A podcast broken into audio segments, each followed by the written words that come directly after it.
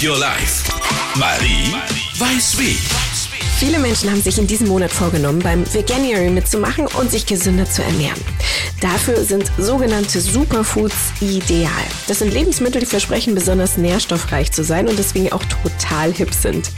Die beliebtesten Superfoods wie Chiasamen oder Avocados kommen aber von sehr weit weg aus exotischen Ländern und haben deswegen auch einen langen Transportweg und damit eine schlechte Ökobilanz. Dabei gibt es zu jedem Superfood eine tolle Alternative, die bei uns angebaut wird. Goji-Beeren zum Beispiel kann man durch schwarze Johannisbeeren oder Sanddorn ersetzen.